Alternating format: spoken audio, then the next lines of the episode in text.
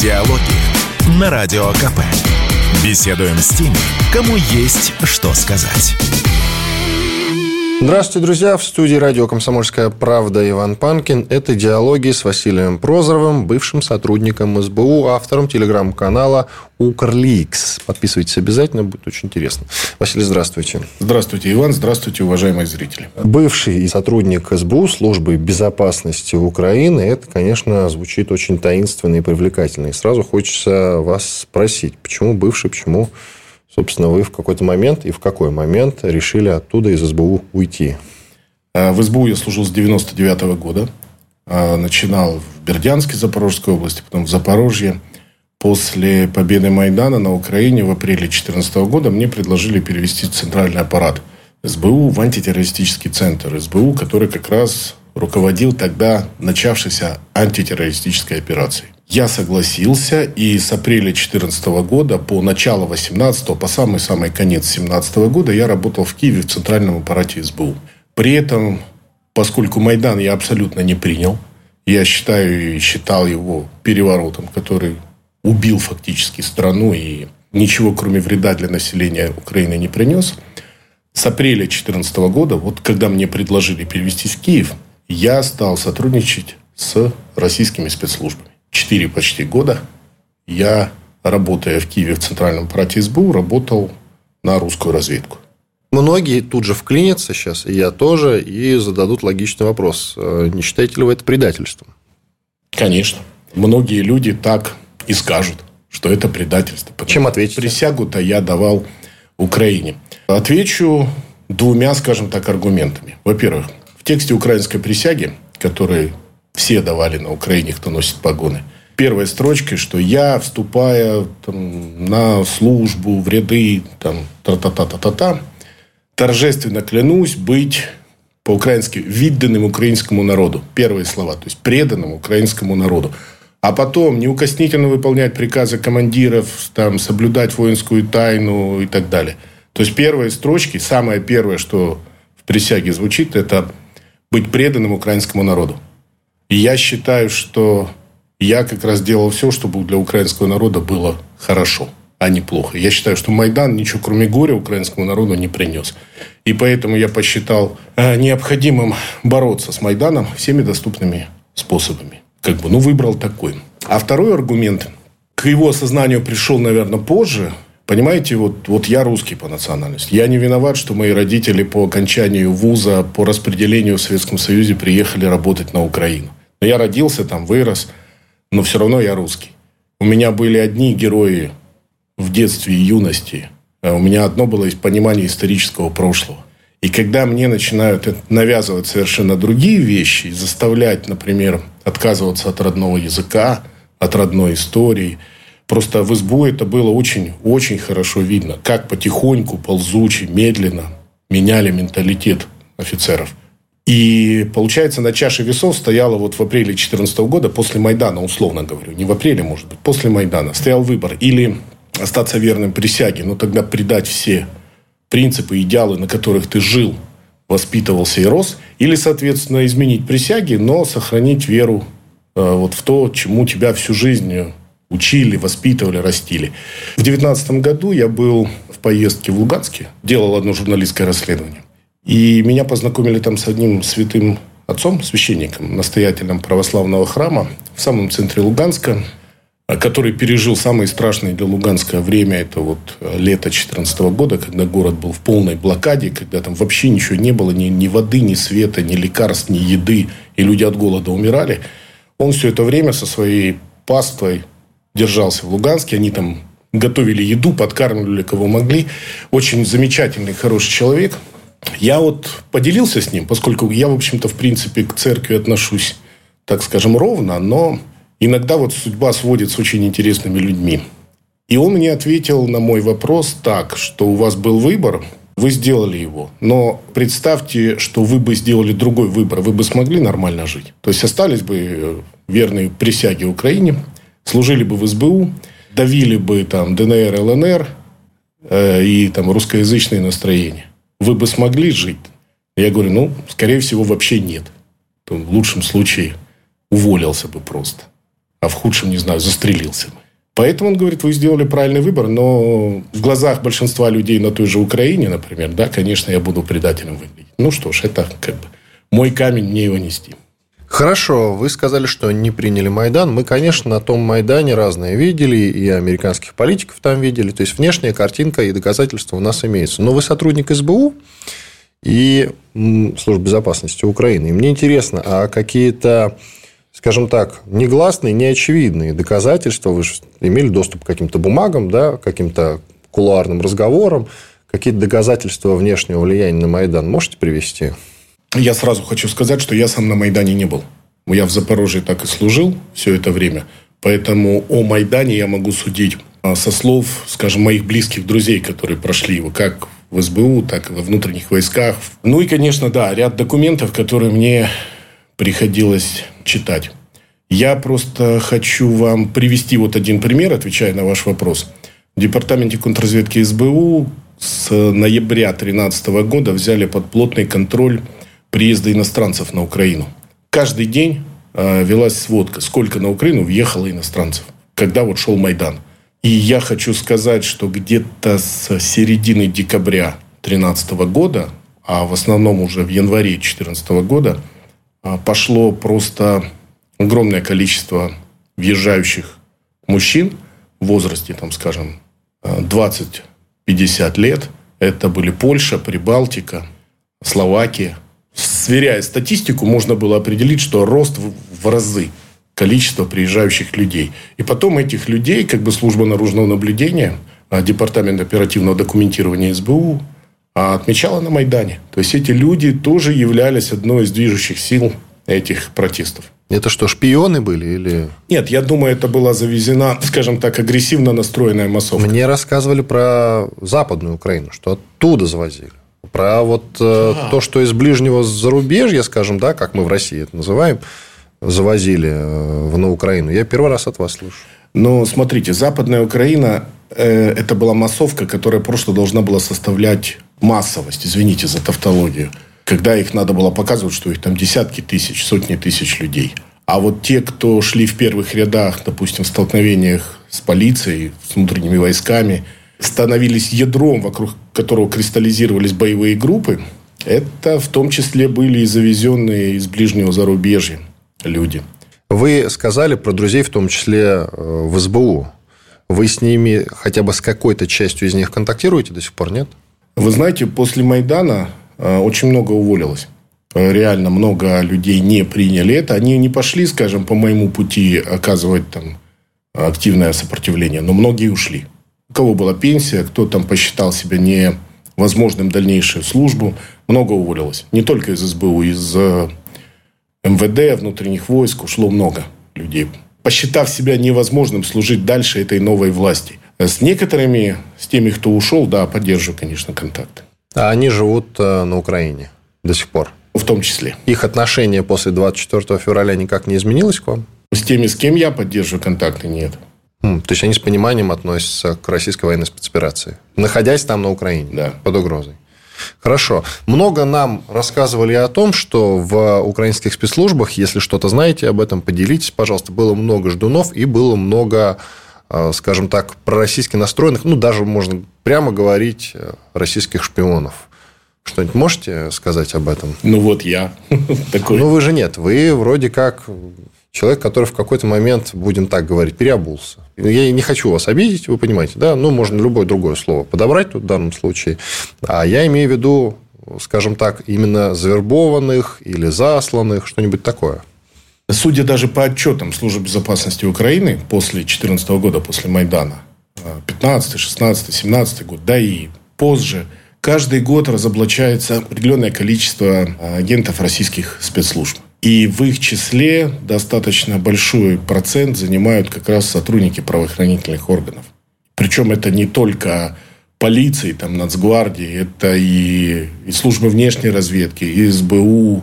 Так что, я думаю, вы правы, их много. Это реальные агенты или это просто идет охота на ведьм и под этот молох попадают все? Понимаете, простого человека на улице можно было просто задержать, кинуть в подвал и через три года отпустить. С сотрудником спецслужбы все-таки такие вещи не проходят, и нужна хоть какая-то, но доказательная база. Э, но я хочу сказать, что бывают случаи, когда реально разоблачали наших людей. Наших российских ру. Да. Угу. да. И это ну, печально, горько, но э, после того, как э, и до начала СВО я был свидетелем э, нескольких обменов, когда вот большими партиями меняли еще до СВО. Это был еще 19-20 год. И, насколько мне известно, российская сторона вытащила практически всех людей, которые работали на российские спецслужбы. Единственное, одного человека я не увидел в списке на обмен. Это был подполковник Национальной гвардии. Фамилию я его не знаю. Его разоблачили в 2016 году. Причем он был реально идейный сторонник Российской Федерации. И он при задержании там даже оказал сопротивление, нанес там телесные повреждения сотрудникам СБУ. Пытался скрыться, его задержали. И вот его осудили, ему дали 14 лет за госизмену. Но что с ним потом случилось, я не знаю, потому что в списках на обмен сотрудников Национальной гвардии не было. Уходим на перерыв. Иван Панкин. У меня интервью с Василием Прозоровым, бывшим сотрудником Службы безопасности Украины. Диалоги на Радио КП. Беседуем с теми, кому есть что сказать. В студии радио «Комсомольская правда» по-прежнему Иван Панкин. Это диалоги с Василием Прозоровым, бывшим сотрудником Службы безопасности Украины. Василий, скажите, пожалуйста, вы официально ушли из СБУ? Или как это произошло? Под конец 2017 года, когда я чувствовал уже, что уже не выдерживаю. Был мной уже написан рапорт на увольнение. А меня уже вывели за штат. То есть я был за штатом э, в антитеррористическом центре СБУ. А 22 декабря ко мне пришли с обыском. Э, ко мне в Киеве. Подозрения вызвали. И, да, конечно. И причем уже, я так понимаю, не, длительное время, потому что и полиграф перед этим был, но полиграф я прошел удачно. То есть на выходе нужно было еще пройти полиграф? Не-не-не, просто в семнадцатом году у меня была крайняя моя ротация в АТО. Перед э, направлением в АТО, э, я так понимаю, внутренняя безопасность СБУ уже имела в отношении меня какие-то подозрения. И они меня отправили на полиграф. Но полиграф, я считаю, прошел успешно, потому что через неделю после полиграфа я поехал в зону АТО, в крайнюю свою ротацию – а, на должность зам командующего АТО по вопросам сил и средств СБУ. То есть это ну, руководство антитеррористической операции. Это первая десятка. Соответственно, я получил там доступ. Это был клондайк информации вообще. И Центр очень высоко оценивал информацию, которая поступала оттуда. Поэтому, если бы я прошел полиграф плохо, меня бы, конечно, никто туда не отправил. Подозрения руководства были оправданы? Ну, конечно, я же работал на русскую разведку. Просто я очень долго работал. Больше трех лет я передал в центр, ну, по разным подсчетам очень много, ну, скажем так, пусть будет 80 тысяч документов. Секретных, совсекретных, для служебного пользования и так далее. Вот за три года. Естественно, при таком темпе работы, конечно, есть и ошибки, есть и провалы, есть и, в конце концов, подозрения со стороны а, противника. То есть рано или поздно я бы все равно сгорел. В таком темпе работать это нереально. Ну и потом я чувствовал очень сильную психологическую усталость. Просто уже начинались и нервные срывы, и там проблемы со сном, там, с алкоголем. Все это правда, это скрывать э, глупо. Тут же смысл в чем? Меня на, на нелегальную работу меня никогда не учили. То есть я неплохой опер, считаю себя. Э, я умею добывать информацию. Но вот работать нелегалом – это тяжело. Это совсем другое. Когда ты каждый день должен притворяться – носить чужую личину, это очень тяжело. Это просто ни в каком кино и в книжке это не покажут. Может быть, там только старые советские книги про разведчиков, типа «Щит и меч», которые реально шедевры. Там вот показывали, как тяжело это вот вживаться в чужую личину и жить под чужой личиной. Это, это очень трудно. Вот. И как бы я чувствовал, что все, я уже на грани. Поэтому принято было решение все, заканчивать мою работу и выводить меня. Был написан мой осенью 17 года. Я написал рапорт на увольнение. Меня вывели за штат. И тут ко мне уже приходят с обыском. А, ко мне и к семье моей в Запорожье. Удачно удалось там избавиться во время обыска от ряда, скажем так, компрометирующих вещей э, и документов. Поэтому меня не задержали сразу же. А потом, потратив определенную сумму денег, удалось добиться того, что меня оставили на свободе на несколько дней, вызвав просто там Это была как раз католическая Пасха, а на Украине уже она стала в статусе государственного праздника. И я убедил следователей внутренней безопасности, чтобы меня вызвали на допрос уже после Пасхи, э, там, на 27 декабря. Ну и собрал семью и, грубо говоря, с тремя чемоданами покинул территорию Украины. Что-то из того, что вы передавали, можно сейчас придать огласке? Конечно, очень что? много. О Давайте... чем вы предупредили, проинформировали Россию, что действительно очень сильно нам как-то помогло. Ну, из того, что мы слышали, вот попадало из в информационное простых, пространство. Из простых таких вот, э, ну, условно говоря, простых, это во время боев за Дебальцево в январе 2015 года я как раз находился в ротации в Краматорске, э, в штабе э, СБУ на Донбассе. И мной была получена информация, что готовится обстрел артиллерийский района Дебальцево, где собирались беженцы, которых на автобусах собирались вывозить на Украину. Украинская сторона собиралась обстрелять их своей артиллерией и выдать это за обстрел, соответственно, войск ДНР или российских войск, как они говорили. Я это передал. Это быстренько, буквально в течение суток озвучили российские СМИ, все, какие можно было. И провокацию свернули. Прямо вот так. Это, ну, как бы, не знаю, мелочь, не мелочь, но я думаю, может, там пару десятков жизней я спас. А из глобальных вопросов я предупреждал о, скажем, о разворачивании Украиной при помощи западных кураторов а, разведывательно-диверсионной, диверсионно-террористической деятельности на Донбассе и в Крыму. А, я предупреждал о ряде готовящихся серьезных информационно-психологических операций против ДНР, ЛНР, против Российской Федерации. В себе в копилку могу положить то, что где-то порядка 10 наших источников, ну, в основном, конечно, это ДНР, ЛНР, разведки ДНР, ЛНР, мне удалось спасти, вовремя предупредив их о том, что их готовятся задерживать. Ряд вопросов внешнеполитической деятельности. Когда Украина готовила иски против России в международной организации, а, тексты этих исков, грубо говоря, до утверждения руководством Украины, они уже были в Москве.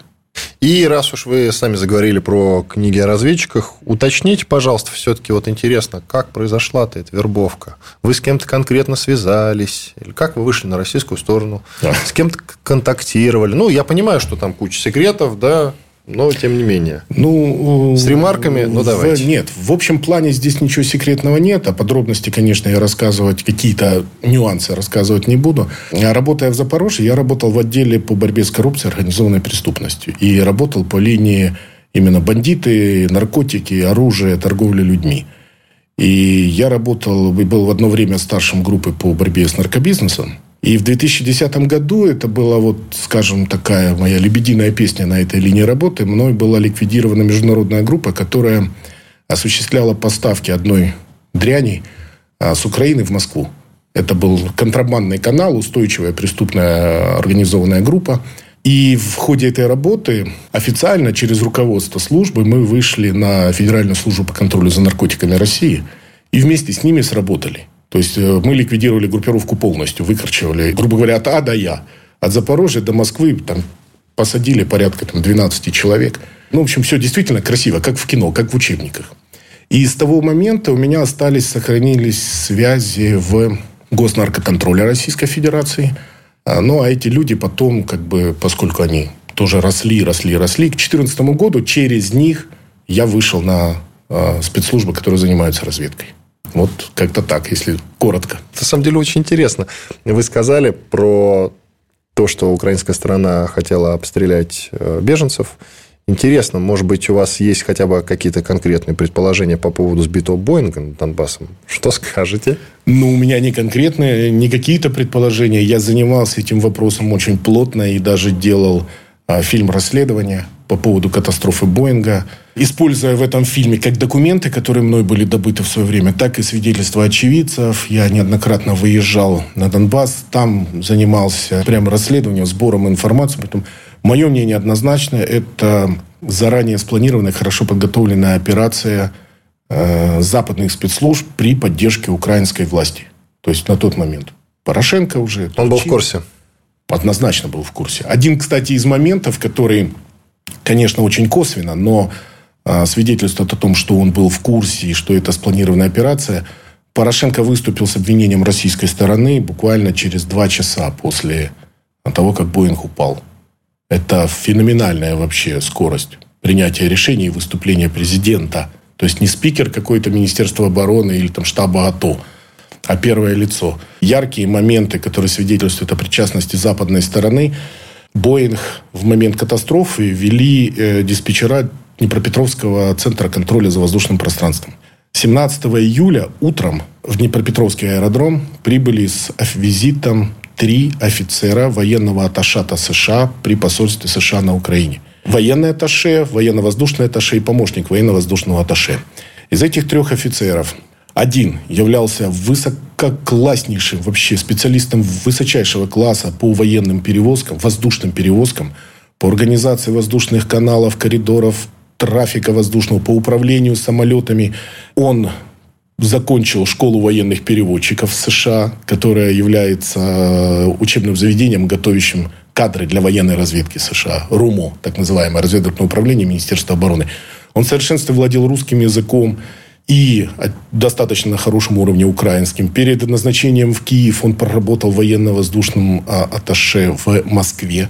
Вторым человеком, который был в этот день с ним на аэродроме, являлся военно-воздушный атташе США – который являлся специалистом в специальных операциях, диверсиях, контртеррористической борьбе, у которого за плечами было более 50 специальных операций во всех регионах мира, который являлся специалистом именно в специальных боевых действиях с использованием подразделений специального назначения, который после катастрофы Боинга в июле 2014 года переводится из Украины а, в США – получает назначение на высокостоящую должность в командовании сил специальных операций вооруженных сил США. А по результатам 2014 года этот офицер, про которого я говорю, становится лучшим полевым агентом разведывательного управления Министерства обороны США за 2014 год. Чтобы вы понимали, РУМО США – это серьезнейшая спецслужба, э, которая работает в интересах военного ведомства Америки. Она работает по всему миру. Но лучшим полевым агентом становится человек, который работал на Украине. И они, вот эти два профессионала высочайшего класса, в день 17 июля, в день катастрофы Боинга, находятся на Днепропетровском аэродроме, диспетчеры которого ведут этот Боинг. Как говорят, совпадение? Не думаю. Иван Панкин, Василий Прозоров, бывший сотрудник службы безопасности Украины. У меня в студии, он же автор телеграм-канала Укрликс. Подписывайтесь обязательно, а мы сделаем небольшой перерыв, после этого продолжим. Диалоги на Радио КП. Беседуем с теми, кому есть что сказать. Продолжаем. В студии радио «Комсомольская правда». По-прежнему Иван Панкин и Василий Прозоров, бывший сотрудник службы безопасности Украины. Василий, еще немножко про СБУ, про внутренности СБУ я имею в виду, а потом уже к глобальным вопросам перейдем. Хотя мы частично и на глобальные перепрыгиваем, конечно. Вот про Боинг интересно вы рассказали, сбитый над Донбассом э, в 2014 году. Мне вот что интересно, часто нам говорят про пытки в застенках СБУ. Это имеет отношение к реальности или нет? Абсолютно. А, имеет или не имеет? Абсолютно имеет. Так. А, дело в том, что, как я уже говорил, после Майдана э, из службы безопасности Украины уволилось много офицеров.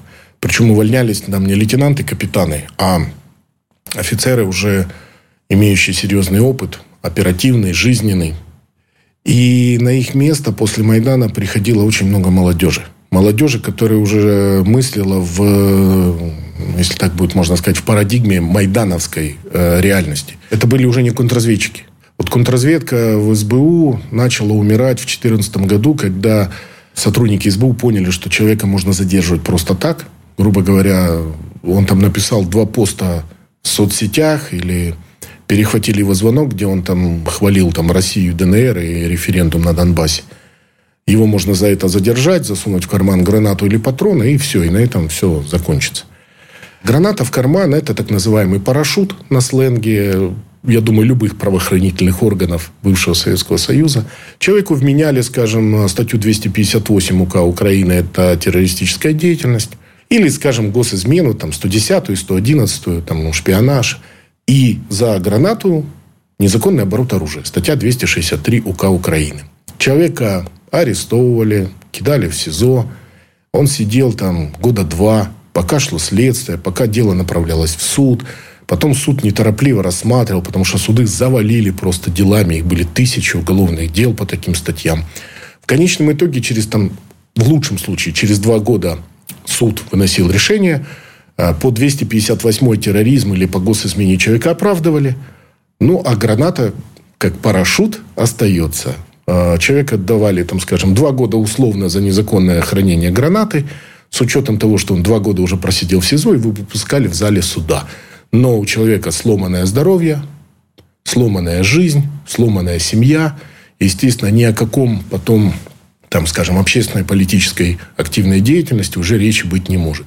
Вот э, СБУ пошла по такому пути. И в этом в этих формах и методах, которые они работали, немаловажнейшую роль играли, конечно, незаконные методы дознания, как принято говорить.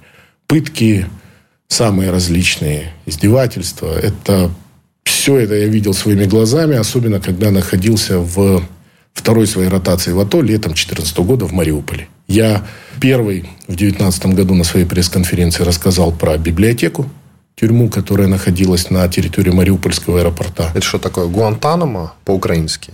Или ну, как? Ну, можно сказать и так. Это были две холодильных камеры, а, ну, заведение общественного питания в терминале Мариупольского аэропорта. В этих холодильных камерах они не работали тогда, потому что аэропорт был законсервирован. А в самом терминале, в зале ожидания, вот, ну, в холле терминала а, расположился батальон «Днепр», добровольческий батальон МВД Украины – там же расположились командование батальона «Днепр». А руководство сектора М АТО сидело на, в диспетчерской вышке аэропорта. То есть аэропорт превратился в военную базу. Холодильные камеры, вы понимаете, это же мощные железные двери, которые закрывались. Вот туда людей а, задерживали. В библиотеке не пытали людей сотрудники, бойцы батальона «Азов».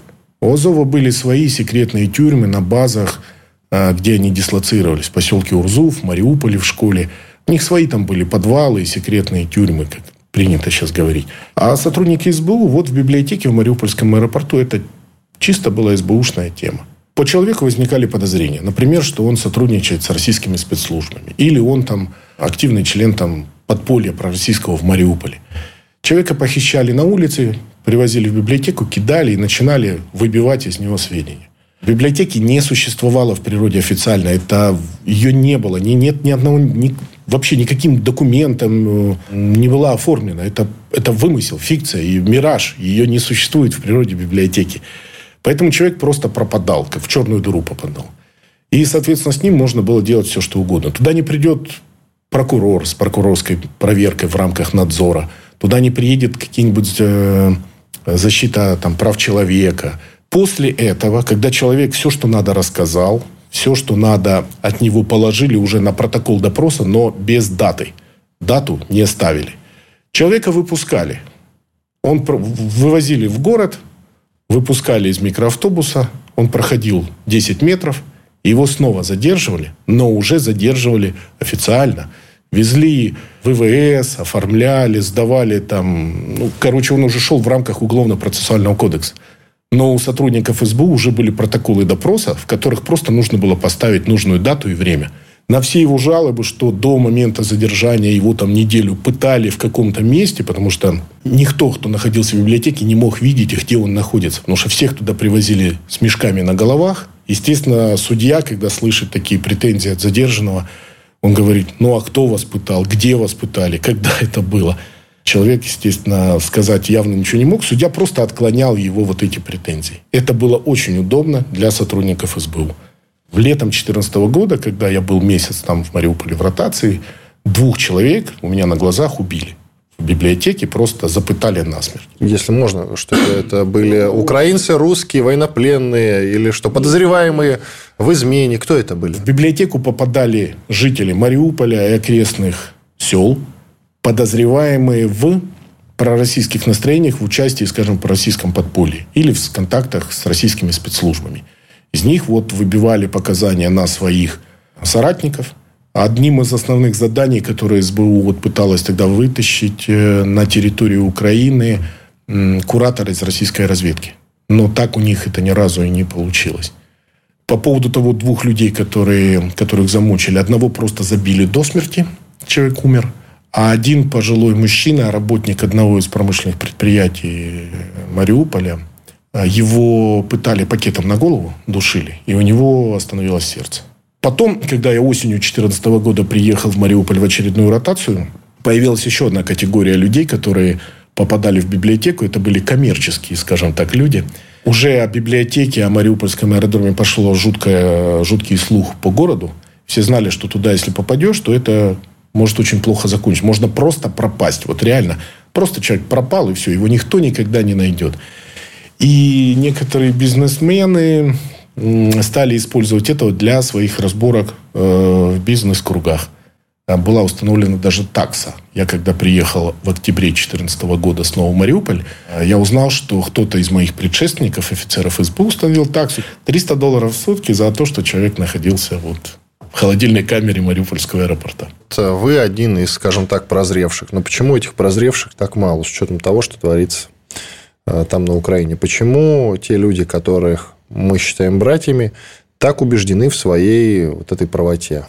Как я уже сказал, одним из немаловажных факторов э, послужило то, что с 2014 года СБУ и другие силовые структуры Украины, а также националистические круги очень эффективно, незаконно, но эффективно искоренили, выжгли, можно сказать, каленым железом пророссийские настроения самых, скажем, активных пророссийских э, людей. Про спецслужбистов непонятно. А что касается простых людей? Ой, очень просто. Ну, я уже говорил, что человек высказывает там свои пророссийские взгляды, и э, он реально попал бы в тюрьму на 2-3 года. Было ли вам очевидно тогда в 2014 году и вплоть э, до того момента, когда вы покинули Украину, что военная спецоперация неизбежна? Ну, так, чтобы было полная уверенность, что закончится это вот этим. Не буду лукавить, наверное, нет. А, было понимание, что хорошим ничем не закончится. Это да. А вот то, что придется вот воевать, это уже пришло где-то, наверное, году в 18-19 когда я анализировал то, как я э, работал на Украине, особенно в зоне АТО, когда в командировках был и видел, как украинскую армию реально раскачивает. Э, раскачивает. Мне было потом даже немножко диковато здесь видеть, что даже многие эксперты в масс-медиа э, считали украинская армия это мальчик для битья. Он рассыпется там, как только мы сунемся. А я уже в 2018 году там даже писал там в интернете некоторые статьи, что не, не будет так. Потому что я видел, как готовят, как тренируют, насколько иностранных инструкторов, сколько иностранной поддержки. Снайпера украинские это были очень классные профессионалы, подготовленные по высшему разряду, имеющие колоссальный боевой опыт с 2014 года, а некоторые и раньше, потому что украинские спецподразделения до этого работали на Ближнем Востоке и в Африке, ну, в, скажем, там, в ООНовских войсках и так далее. И связь, которую Украине ставили западные кураторы, она тоже прекрасно работала, как часы. Ну, вот. Плюс, например, медицинская подготовка простого солдата, который находился в армии, она была на голову выше, наверное, всех армий соседних стран – а, кстати, корректно ли вас называть чекистом, скажем так, по аналогии с э, российскими установками? Вы знаете, в 99 году, когда я пришел, у меня все наставники и командиры, это были все выходцы из КГБ. 20 декабря все праздновали, все назвали себя чекистами. Вообще, мне очень повезло с наставниками. У меня были прекрасные профессионалы среди руководства, которые меня очень многому научили. Вообще были такие люди, которых я до сих пор считаю, что лучших оперативников я не видел в жизни. Иван Панкин и Василий Прозоров, бывший сотрудник СБУ, автор телеграм-канала Укрликс. Подписывайтесь. В очередной раз вас призываю, вам понравится. Уходим на перерыв. Диалоги на Радио КП. Беседуем с теми, кому есть что сказать. Мы продолжаем. Иван Панкин в студии радио «Комсомольская правда». Напротив меня Василий Прозоров, бывший сотрудник службы безопасности Украины. Автор телеграм-канала «Укрликс». Если еще не подписались и не знаете, подписывайтесь обязательно. Давайте тогда про военную спецоперацию подробнее поговорим. Сравните, выдайте мне, пожалуйста, свой экспертный анализ по поводу Порошенко и Зеленского. Вот прям сравните. Мне почему-то кажется, что если, что если бы переизбрали Порошенко, я это говорил, кстати, еще тогда, то вот этой военной спецоперации бы не было. А когда пришел Зеленский, мне это как-то сразу не понравилось. Уж слишком такой был какой-то юношеский задор, а я юношей в политике не люблю. Вы что скажете? Вы знаете, я, наверное, с вами в чем-то соглашусь. Потому что в период правления Порошенко я как раз находился в самой гуще событий, можно сказать.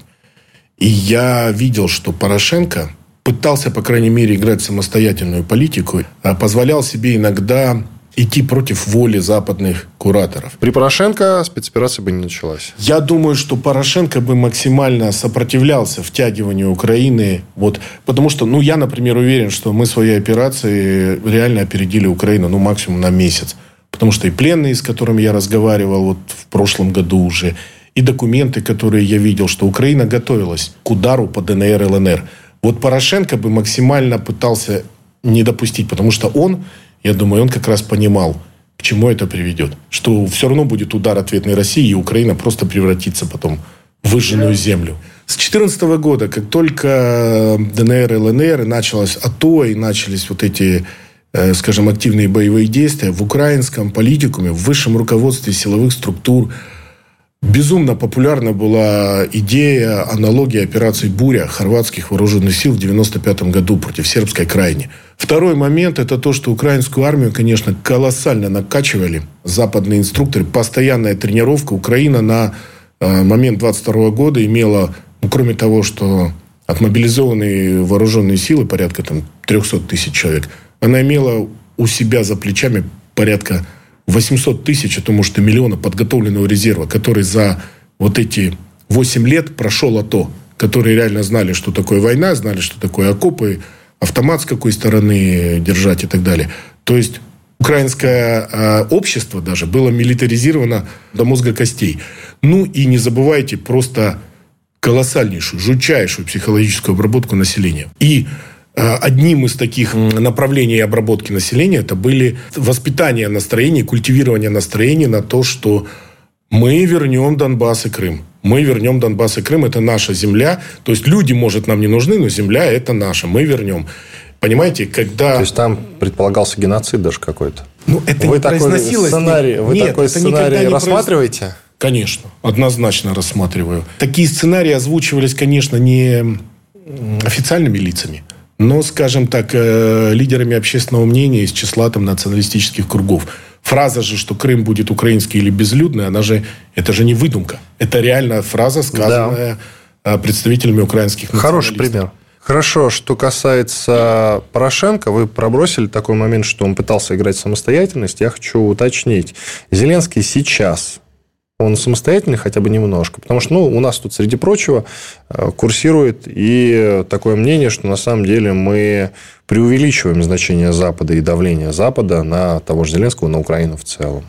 Ну, я считаю, нет. Я считаю, что он не самостоятелен. В... Не тот, он не, не имеет он того даже опыта вот в таких играх больших мальчиков, чтобы попытаться играть в самостоятельность. Крепко его держит. А, я думаю, там и компроматы, и игра на тщеславии, и, и обещания какие-то. Ну и плюс, э, я думаю, что вокруг него очень плотный информационный, наверное, какой-то щит, где допускают ему только ту информацию, которая нужна его кураторам, а не объективная. Все в совокупности, я думаю, приводит к тому, что он делает только то, что ему говорят. Что касается олигархов, принято считать, что олигархи привели тот же Коломойский Зеленского к власти, но Сейчас уже пошла информация о том, что олигархи украинские вообще лишены какого-либо влияния там в стране, и все теперь отдано в руки как раз, ну, не олигархам, понятно, а американским корпорациям, ну, и американским политикам, разумеется. Что скажете по этому поводу? Э, я скажу, что вот э, аналогия Майдана 2014 года. Э, очень действительно было немаловажной движущей силой Майдана – это украинские олигархи, которым, грубо говоря, клан Януковича реально перекрывал кислород. Но на каком-то этапе, то есть, может быть, олигархи это изначально организовали, чтобы просто Януковича напугать и, скажем, заставить его подвинуться в каких-то вопросах. Но на каком-то этапе это движение просто перехватили люди из-за океана или там с британских островов – и в конечном итоге олигархи проиграли, а выиграли совсем другие. Так что ну, то есть думаю, сейчас олигархи отодвинуты вообще? Я думаю, да. И власти никакой на Украине не имеют? Нет, нет. Власть имеет там посольство США и Великобритании.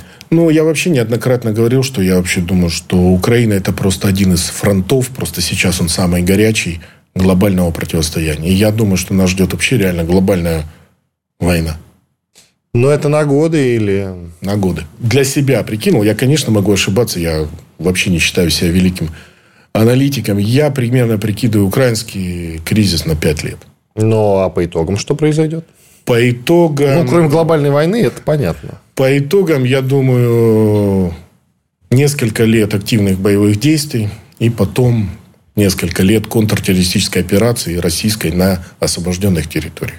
Ну, победа России. Все. Победа России, конечно, да. Спасибо. Неоднократно говорил, что э, российскую армию, ей можно нанести поражение, но никогда не, не разгромить полностью. Через год, через пять, но все равно российская армия выиграет. Ну, русская армия.